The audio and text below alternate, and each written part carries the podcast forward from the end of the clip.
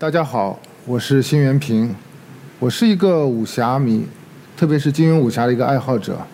过去呢，我也写过两本书，差不多都是十年以前的作品了。刚才呢，我也在下面听啊，刚才讲的则讲了一个非常非常沉重也非常有意义的话题，我听了也有很多感触。不过现在呢，咱们聊一些相对轻松点的话题，聊聊武侠小说。今天我们要聊的就是这部作品《玉女剑》呢，是金庸小说中间一个相对来说讨论的比较少的一个作品。可能很多观众都知道，金庸小说可以用一副对联来概括：“飞雪连天射白鹿，笑书神侠倚碧鸳。”每一个字都是一部小说的开头，正好是四个字。但是就差了一步，就是这个《越女剑》这个作品它很短，非常短，大概不到两万字，相当于长篇的仅仅是一个章节、一个回目。似乎是一个无足轻重的作品。有时候大家聊金庸，都一般一般想不到这个作品。但是我觉得它有一些很有意思的地方。这是金庸唯一一部写先秦的作品，实际上是春秋末年。呃，而且它并不是金庸原创的作品。虽然说啊，它的这个情节很多是原创，但是主要的人物全部是历史书上有记载的。我们待会儿会具体讲。那么金庸为什么要写这样一部相对短小的作品呢？它其实有一个缘起。原来呢，他有一本书，就是清代画家任维藏的，叫《萨山剑客图》啊，是一个版画集，三十三个剑客。金庸很喜欢看这样一个画册吧，他就想给每一个画配一个小说，其中他就给第一篇写了一个作品，叫《越女剑》。第一个画叫赵处女，这个赵是他写错了，因为他这个行进之物刻错了，实际上是越处女。但是金庸只写了一篇，写写完一篇以后就没有再写下去。但是如果我们把它放在这个时代背景下看，会非常有意思。就是《越女剑》这个作品，它是和《鹿鼎记》。几乎是同时写的，《鹿鼎记》是从一九六九年连载到一九七二年，那《越女剑》呢是一九七零年，基本就是同一个时期。这个时期意味着什么呢？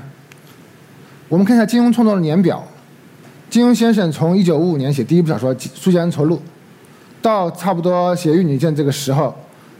经过了十五年。这十五年里面，他写了很多作品，包括一些巅峰之作，比如说呃《天龙八部》《笑傲江湖》，他都已经写完了。而且这这个过程中，他是不断的求新求变。想在武侠中打开一个新的境界，那么到《鹿鼎记》的特别明显，他想写一个反武侠的故事，很多地方把原来套路完全给颠覆掉。引起我兴趣的这一点就是，同时他又写了一个书叫《越女剑》，他的求新求变的过程中，除了《鹿鼎记》之外，他还有一个 Plan B，就是这个《萨山剑客图》这个计划。因为金庸之前的小说，呃，时代跨度是从北宋末年一直到到清朝中期吧，相当于宋元明清这个时期。包括有些有些小说，它没有明确的时代，但实际上你可以推断出来，只可能在明清时代，不可能再再往前。那么《萨三剑客图》这个书，它的时代跨度恰恰是从春秋到隋唐，到这个五代十国，到北宋，正好最后到南宋初年，两个时间呃重叠很少，基本上就是这个一前一后，完全接得上。所以我觉得金庸是有这样一个计划，他想把这个《萨三剑客图》写完之后呢，就和后面的小说接上。形成了一个非常完整的两千五百年的一个武侠历史，这是一个非常有野心的计划。当然很可惜，他这个计划最后没有成功，只写了一部。但这一部也很重要，因为这部小说，它实际上是中国来自于中国武侠小说的一个源头，讲春秋时期一个故事。而金庸呢，又是武侠小说在当代的一个集大成者。这两个东西在《吴越女剑》的作品里，他就他就头和尾就这么合一了，这就非常有趣的这样一个事情。这个东西它对我们理我们理解武侠有什么意义呢？我觉得特别有一个有意思一点，就在于武侠的中国人一般都是耳熟能详，大家都呃不用去仔细想都会明白一个东西。但是你放到外国去，比如说金庸小说，它在国外销量始终是不好，接受度始终是很很比较低的，比起像《三体》之类科幻小说来说，会差得很远。因为外国人、西方人他对这个背后的精神啊是理解的很淡漠的。那么。它背后什么东西都中国人那么亲切，而西方人那么难理解、难以理解呢？那么很多人是认为是侠这个东西。我也读过三四本写讲武侠小说史的作品，大家都很强调这个侠字。但是这个武怎么理解就很有意思，因为大部分讲侠义小说，他可能不愿意提这个字，因为觉得这个比较 low，就是一些花里胡哨的设定、武斗、武打，没什么意思。但是我作为一个读者，从小读金庸的读者或者读武侠读者来说，我有个切身的体会。如果你这个小说里没有任何打斗，或者说没有什么精彩打斗，就是一些好人好事，那我看他干什么？我不如去看《雷锋日记》，是吧？我不会看这个小说。但是如果它是一个讲武功的作品，哪怕是说这里面人都很坏，或者说没有什么真正的侠义，但是只要打得足够好看，我也会愿意去看。所以这个武其实很重要。那《越女剑》这个故事，其实它恰恰是，你要读那个小说，不管是刚才待会儿要讲的这个呃原型，还是金庸改写，都没有太多的侠义的东西。但是讲武功讲得非常好。那么原型来自于哪里呢？刚才说来自于那个《萨山剑客图》，但之前还有很多原型，很多古籍里讲，最早的源头这本书叫做《吴越春秋》。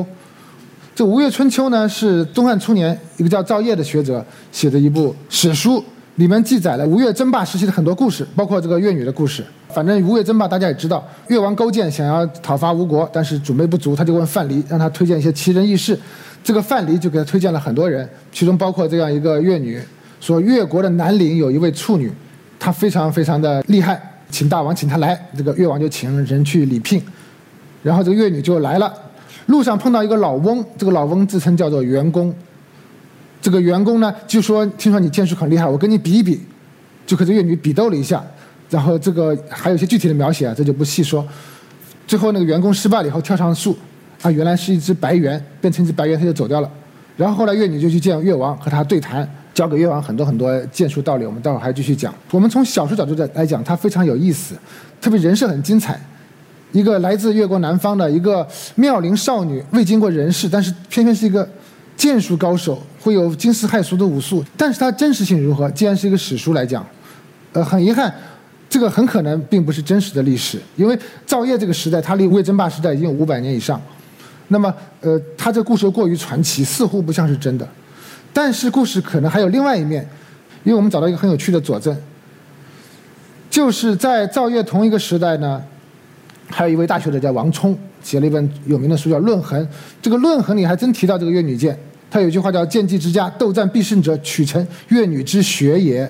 这个王充是一位思想家或者说哲学家，他写这个东西是讲当时的社会上的一个呃一个现象，一个社会上的事实，所以是具有百分之一百的真实性的。就说当时东汉初年这个社会上有两派剑术，一个叫取成派，一个叫越女派。那取成派是什么？取成派实际上是来自于一个叫崇达，这个人是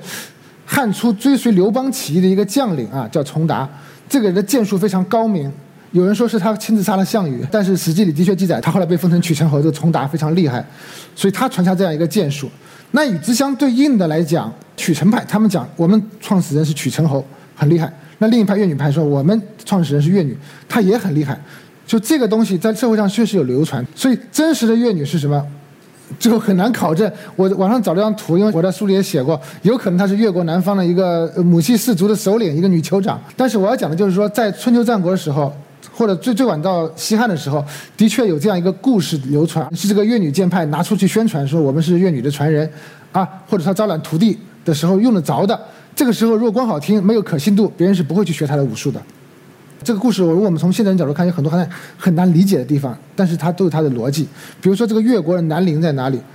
大家知道，越一般认为是在浙江浙北一带，江浙沪包邮区。但是实际上，在南方来说，有个百越嘛，包括像福建啊、江西啊，包括我们广东，其实都可以说是这个越的地方。所以在中原人的心目中，什么呢？就是这个越的南陵对他来说不是个具体的地方，而是一个代名词。像庄子有句话说。我知天下之中央，燕之北，越之南是也。这是个悖论啊，就是说天边缘就是中央，燕之北，越之南，世界上最边缘的地方，他们就是中央。所以代表当时中原人的心目中，越越之南，越的南陵是最偏远的地方。所以说白了就是这么一句话：越女来自于非常遥远的整个世界的一个边缘，一个和文明社社会完全隔隔绝开来的这样一个呃，而且是没有受肯定没受任何教育的一个女孩子。问题在于他怎么学到一身惊世骇俗的武功的？所以这个其实涉及到武侠的根本问题：绝世武功从哪里来的？大家看武侠小说，有时候会想到这样一个问题，不知道你们有没有想过啊？一般的高深武功无非两个来源：第一，高人传授；第二，武林秘籍，都从别人那里来的。但是呢，高人的武功从哪哪里来的？武林秘籍又是谁写的？呃，当然你也可以说高人自己发明的，像金庸小说里面这个《九阴真经》，黄常写的。那个独孤九剑、独孤九拜发明，这样当然没有问题。但是，它本质上是不应该是说一个人随便拍脑袋想出来的东西。这个东西，它应该有一个 更加呃深刻的、更加根本性的根基一个来源。在刚才说的这个《吴越春秋》里面，越王也问这个越女这个问题啊，他也好奇啊，你这样一个来自南方丛林的一个小小姑娘，你怎么会这样的剑术呢？越女就说：“非授于人也，呃，不是别人教我的，我自己就有了。但是关键是你写小说没法这么写，这读者会看了会撕书的，说是什么玩意儿。所以金庸我就有趣地在于他把这故事稍微改写了一下，给他给他一个源头。我觉得如果让我来写，肯定还是老套路。比如说这个越女，她的南方，哎呀，她原来她是这个捡到一本剑谱，是九天玄女传下来的，或者说她遇到一位隐居的大侠，是从中原来的某某大侠，其实也可以这么编。但对金庸来说不是这样，他讲武侠世界这个历史最开始这个地方，解决武功最根本的来源，所以他改造了以前的故事。他给一个越女起个名字叫阿青啊。说这个阿青呢，怎么讲他得到武功的过程？说我十三岁那年，他是放羊，一个白公公来，一个白猿来骑这个羊玩我不让他骑，我用竹棒赶他，他就拿这个竹棒来打我，两个人就开始一人一猿就开始对打，然后怎么怎么样打来打去就学到这个功夫了，听起来挺儿戏，但是的的确确，这个是很有意思的一个改写，所以我就一直想这个东西拍成动画片很好看，像《大闹天宫》那样一个动画风风格。一人一猿，一老一少，一雄一雌，一青一白，一美一丑，阴阳交错，无穷无尽变化。有趣在一点在于，在嬉戏之中，其实你发现没有人和猿的区别。这个不是个贬义上的，说人堕了成猿一样，不是这样。就是说，在这过程中，这个阿青完全忘我了，忘记了自己是一个人类，他就和完全沉浸在这个游戏中了，就把他重新引入了自然的境界，造化的这个境界之中。所以你可以讲。阿谦的剑术是从自然本身之中，从大化天地大化中汲取的，这样一种时机性的这个记忆。因为猿实际上是中国古代认为是一种最灵活的、迅捷的、最灵动的这样一种生物。然后你和它在在一起嬉戏，你也可以相互中之之间的这样一种感应之中，你也可以得到这样的记忆。那么，只有毫无文明观念浸染人的人，能够达到这样一个境界。大家知道有个故也有个传说说华佗创造五禽戏，但是他是有意去学，而阿青这个不是，他不需要，他不是说我学学个招数学个套路，不是的，他甚至没有任何机心，他这个实际上相当于一种无招胜有招。你看金庸小说里很多作品啊，精髓都在这里。最后比如说郭靖观看九北北斗七星学到天罡北斗阵，或者杨过和那个海潮相抗学到了玄铁重剑。这些东西都是他从和自然的这个交互中间学到的，所以，呃，某种意义上来讲，我们说武侠的起源就在于它来自于这个自然，至少是中国人理解的这个自然，来自于人向自然的回归，或者是一种天人合一的哲学。所以，它和西方超级英雄这种是很不一样的。超级英雄里面要么来自于这个某种神性，啊，要么来自于某种魔法魔性都可以，要么来自于科技的力量，这个还是完全不一样的后面一套哲学。我们刚才很抽象，就是说他见到具体是什么东西。吴越春秋讲他越女给勾践，讲他的这个剑术，说说了很多话，道有门户，亦有阴阳，开门闭户，阴衰阳兴。凡手段之道，内实精神，外实暗意。见之是好妇，像一个小姑娘一样，但出手的时候就像一个猛虎一样，步行后期与神俱往等等。我稍微归纳总结了一下，就这么几点：第一，要积蓄这个力量，以待这个时机。他是用阴来表示，阴就是阴，实际上是相当于一种一种一种势，积蓄这样一个势能。时机到手，迅猛出手，这就这这个就相当于阳，阳就是一种发动，但大家可能觉得很抽象，因为你怎么知道什么时候时机到来呢？还有是有一个解释，就是时机相当于这个气的流动，因为你你要练武术的话，都会发现要要先一个一个势嘛，布好一个架子，然后然后这个势开始以后，你等待这个气的流动，一气流动的时候，这样一个时机就到来了。这个来来自于什么呢？很有意思一点就在于。它来自于不是也不是赵烨自己发明出来，也不是越女剑派人自己想出来，来自于战国秦汉时期很流行的世界观叫气化的宇宙论。他们认为天地之间流动的阴阳二气，阳气就是一种运动的发散的趋势，阴气就是静止的凝聚的这个趋势，它们构成天地万物。那么一年四季就是阳气和阴气的升降来组成的。比如说春天的时候阳气上升，相互之间你来我往，这样构成四季的变化。那么除了四季之外，它其实对人还也很重要。因为气的哲学里面，就说气啊，它是构成人体的一部分，人都是气构成的，有气你才能活，没有气你就死。但是到了金庸这里，很更有趣一点就在于，他把这个气给改造了，变成个实体化的东西了。因为这样可能更好看一点。因为一开始说气在《五月春秋》里面，它实际上更像一种作用，一种力量，相对虚一点。但金庸这里很实。这是小说中间的一段，就是说这个阿青啊，在这个故事里面，他爱上了这个范蠡，范蠡和西施又是一对。这个阿青就很讨厌这个西施，想杀掉他，然后就就然后有一次就要出手去杀西施，但是看到西施的绝代美貌之后，他突然之间就被感动了，他就放弃了，就走掉了。但是这个时候他的棒端发出的劲气已经刺伤了他的心口。其实他的道理就是说，他最后他从自然中汲取了这样一种气的力量，他就把他整个实体化，你看金庸很多小说其实都是依赖于这个，包括很多其他的武侠小说。我觉得现代武侠小说就完全依赖于把这个古典哲学中的气进行实体化的改造，像六脉神剑，把这个气发出去，吸星大法把别人的气吸过来，这些设定全部依赖于对气的哲学的改造。所以，呃，先秦的古典这个哲学的中间这个气在武侠小说里面其实是很重要的作用。但是我觉得更有意思意思的一点在于，这种幻想的设定除了看了好玩之外，它和现实层面有什么关系呢？因为养气啊，不光是说我们要学武功或者我们要强身健体，像孟子也说过“三养五耗人之气”，就是你看先秦诸子作品中间，他最后认为人要提升自提升自己啊，和气是密不相密切相关、不可分割的。这是管子一段话：万物的基础既然是气的话，那么关键一点在于人的地位高下就应该是由气的精粗。精气还是粗气，或多还是少，你得了多少气，来决定的。这个气是不断不断流动的，所以人的地位当然也是可以变动的。这个意味着什么呢？在夏商周的时候是贵族社会，但到了战国以后，贵族开始没落，平民他也能成为帝王将相，有很多很多这样的故事。所以这种历史巨变，它需要一个意意识形态的支撑和背书，也就是这也就是气的哲学。世人要依赖这样一种哲学这种观念。他才能够论证他得到高位的合法性，而越女这样一个故事，其实你发现，在很多先秦的史书里面、历史故事里面，包括比如说像呃文王、呃周文王这个去访问姜子牙，或者李斯去见秦王等等，非常多这样的故事，它是有同构性的，它是就是代表当时这个世人或者说这个呃平民阶层中间杰出人士他们向往的一种情况，人通过学习和奋斗获得之前无法想象的高位。那么这个时代哲学，其实在战国到秦汉时期是非常流行的，而且非常适用。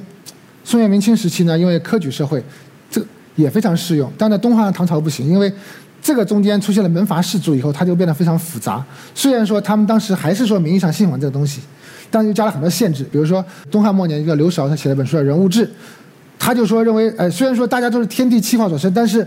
他又根据五行不同，呈现出形体的不同，上等人的标准。真的骨干骨质而秀啊，气清而朗，体壮而实等等。其实，大家想想看，可能营养充分了的人，吃得好的人，这都是有这样的这身体强健的一个表象嘛。而比较穷困的人，他就没有这个东西。所以他通过这个东西，又把这个我们现在叫把阶级给固化了。那么到了宋代以后呢，气的哲学离求新起来，它形成宋明理学的一个基础。这和当时我们进入平民的社会，科举选拔制度流行，所谓目朝为田舍郎，暮登天子堂，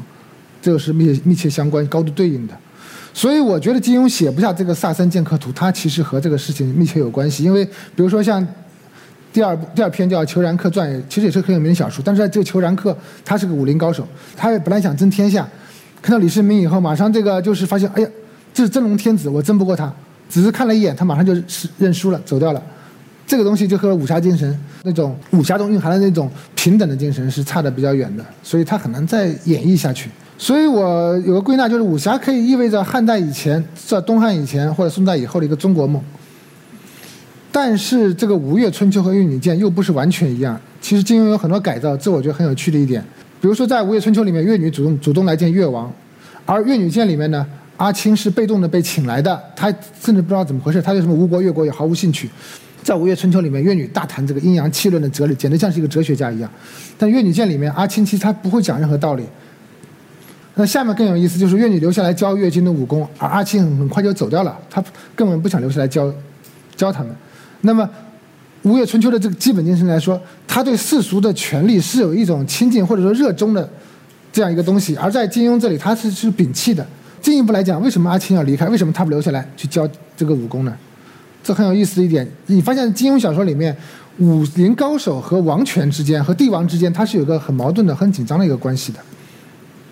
不光是说所谓正面的高手，哪怕反面的人，像呃欧阳锋、金轮法王，他也不是说这个呃甘心为皇帝的这个臣仆，只有二三流的人物才这样。如果说你武功练到第一流境界，你是不会这么干的。这个也不是说金庸表达一种一种气节、一种操守、一种道德上的一种说法，而是说他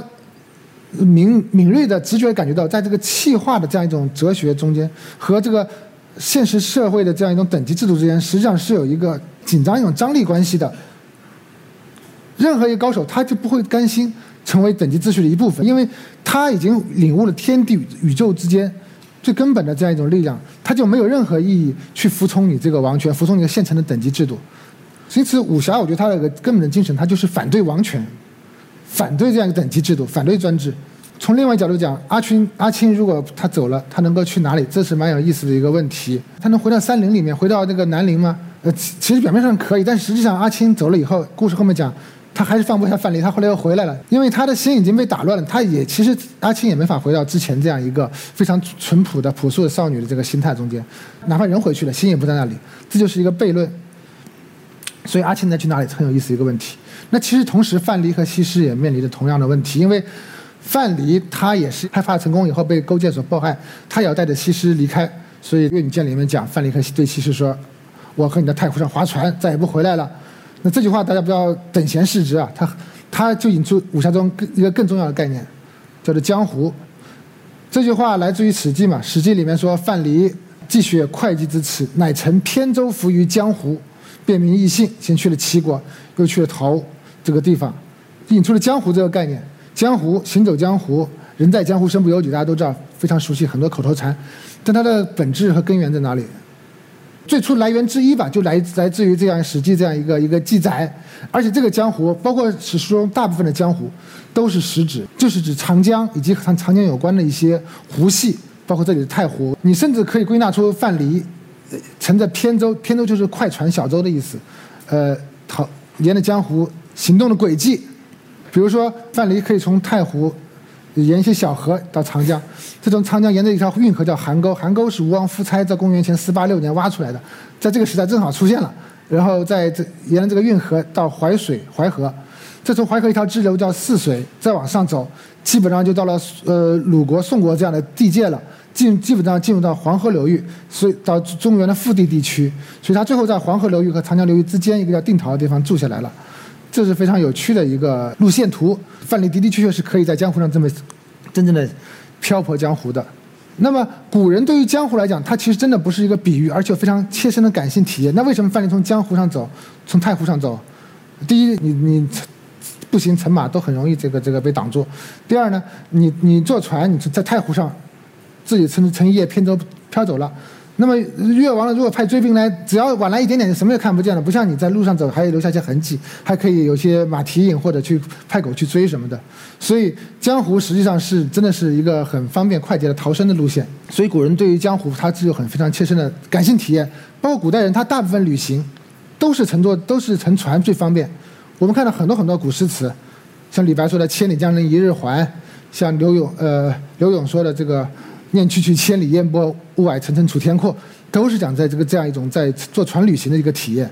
这个东西在现在影视剧里很少，大家可能看影视剧可能看不太出来，因为不太好拍，而且不像骑骑马那么好看，所以大家一般拍的比较少。但是无论如何，这是一个千真万确的事实，就是说借助于江湖这个水系啊，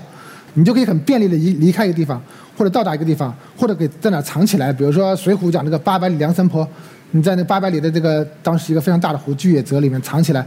官兵根本找不到你，就有很多人开始在江湖上漂泊。他们其实和古代农耕社会的主流生活方式完全不一样，背道而驰。大部分人，你农民也好，或者哪怕你是个地主乡绅也好，你基本还住在你这个本乡本土，很少去别的地方。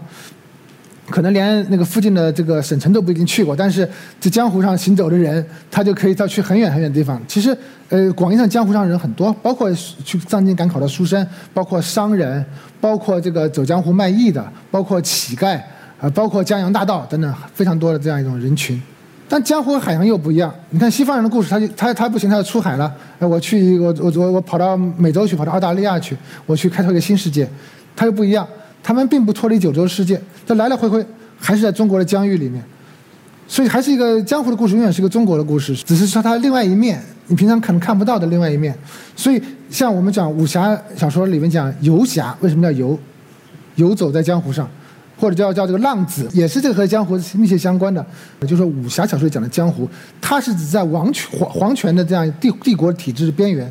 它不受或者说至少不是完全受这个它的控制。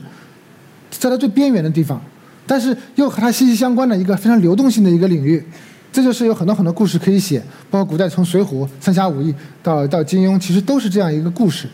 但是我想和刚才那个气的故事，呃，气的哲学结合起来讲，如果把剑和湖看成水的世界，那么这样一个水的世界，它和这个气的世界是什么关系呢？是不是毫无关系，只是两个不相干的事情呢？反而还不是这样。江湖又又可以叫川泽嘛，它是气的流流通形式。像这里呢国语一段话，叫“川气之导也”，川就是气的通导啊。就是说，古人认为这个气的流通，它固然有上升的一面，但同时有下降的一面。这个下降的一面就在于气会变成水，在地上这个流动。那这个流动，它又要通过这个河流进行通导，通过通导方式，然后形成一条条大河，形成湖泊。它是和每个人的生活息息相关的。所以古人认为这个东西，这个气的通导，它是人的生，是是当时人的这个生活的一部分，它也是这个国家能够出成立、能够出现的一部分。这个是非常有趣的一点，就在于，呃，它不是一个边缘的无足轻重的东西，它同时又是一个和民生密切相关的这个领域。包括刚才讲的范蠡的故事，他到了到了这个定陶这个地方以后，他实际上在那里干什么？他做生意，他是通过这个江湖的水系，把各地的货物运来运去的这样这样一种倒卖。但是这个也也在这个意义上又把这个国家连成一体。包括大家看这个江湖的很多很多这个武侠小说也好，这个其他的故事也好，它都是呃有这样一个连通的作用，有这样一个实际的这个这个意义。恰恰因为这样，他把这个中国这个国家连起来。所以虽然皇权控制不了他，他对皇权他对皇权可能又非常重要，这个非常有有张力的矛盾，衍生出很多很多的故事。回到这气的问题，所以水的世界就是气的世界。那么气刚才讲是上下流动的，同时它又向四面八方流动的，构成了九州。九州的州本意是什么呢？就是河水中的由沙子或者泥泥沙组成的这样一个小洲。因为古代人的世界观里面，九州其实都是由边缘都呃边界都是由河水确定。江湖其实就是相当于它构成了九州本身，它构成了八方，甚至流到四海，四海之内皆兄弟，完全和这相密切相关。在水和气的这个流动中间，你就可以获得自由，或者至少是当时世人的一个理想。也是通过这样一种流动性，通过我和自然的这种亲密无间的接触，我去汲取这样一个流动性，我去获得自由。所以我呃想了一个很有趣对比，就月女和孤叶仙子。庄子里面讲，大家可能也读过：“渺孤叶之山有神人居焉，肌肤若冰雪，绰约如处子。”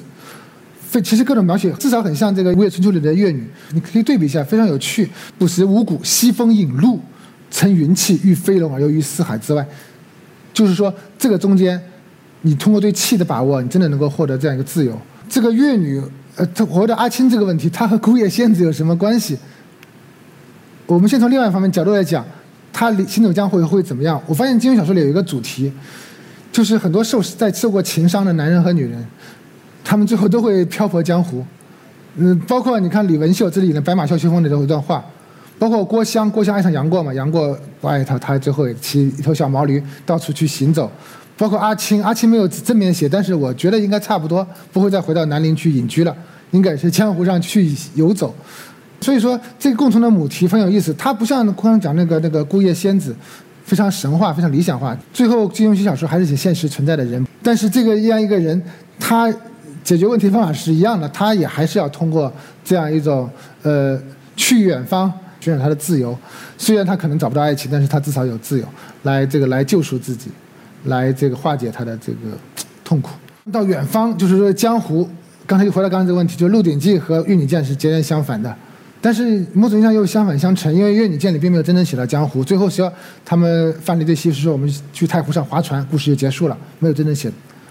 呃，《鹿鹿鼎记》又相反，他写了江湖，但是非常黑暗的、深沉的、复杂的，和那个早期的像《射雕英雄传》里那种那种很浪漫的江湖完全不一样。大家读过就知道。我觉得金庸他可能已经。没有办法再写一个童话般的这个江湖了，所以说阿青在这个江湖的这故事上，江湖的一个起点，金庸回头看这个江湖的起点是这样一个世界，但是江湖的终点他也看到了，就是《笑傲江湖》和《鹿鼎记》这样一个非常黑暗残酷的一个世界，所以他觉得没办法再真把这个童话江湖世界写下去，所以呃，《萨山剑客图》最后是没有完成。武侠它其实有很多很多很多启示给我们，就是当我们做事情的时候，但是你有时候你要跳出你的概念、你的传统的框架的束缚。你去面面对实事本身，去面对你自自己的生命体验本身，你找到你的出路。呃，气的蓄养，你通过学习，通过奋斗，通过呃修炼自己，能够不断的提升自己，气增加气的流通，通过各种束缚，逃离原来的这样一个世呃世界呃原来的体制，去这个广大世界去看一看，获得生机，等等等等，都非常有意思。所以再回到刚才这个问题，金庸小说《飞雪连天射白鹿》。笑书生杀以避冤。那越女剑什么地位呢？它不是在里面这个是可有可无的，也不是在外面的。有人说它是个横批，放了横批这个地方，并不是说它没有地方放，勉强放一下，而是说它恰恰它的这个意义在于，它把这个武侠很多东西、根本的东西，呃，江湖的问题、气的问题，包括自然的问题，包括很多东西其实可以展开来讲，但今天没有时间。包括女性的问题，武侠中女侠特别多，这是为什么？大家想想看，还有。剑道的问题等等，都都都和这个都在《越女剑》里面包括了，非常有意思的一个故事。它是最不金庸的，和其他小说差得很远，但某种意义上又是最金庸的，表达最核心、最本质的一些东西。它是最不武侠的，但是某种意义上又是最武侠的。它没有什么侠客，但是又表达了武功中间很多很多很有趣的东西。所以，呃，我觉得从中间我们可以学到很多。反正最后推荐大家去读一下金庸小说，读一下《越女剑》，相信大家也许能够学到不少东西。呃，就讲到这里，谢谢大家。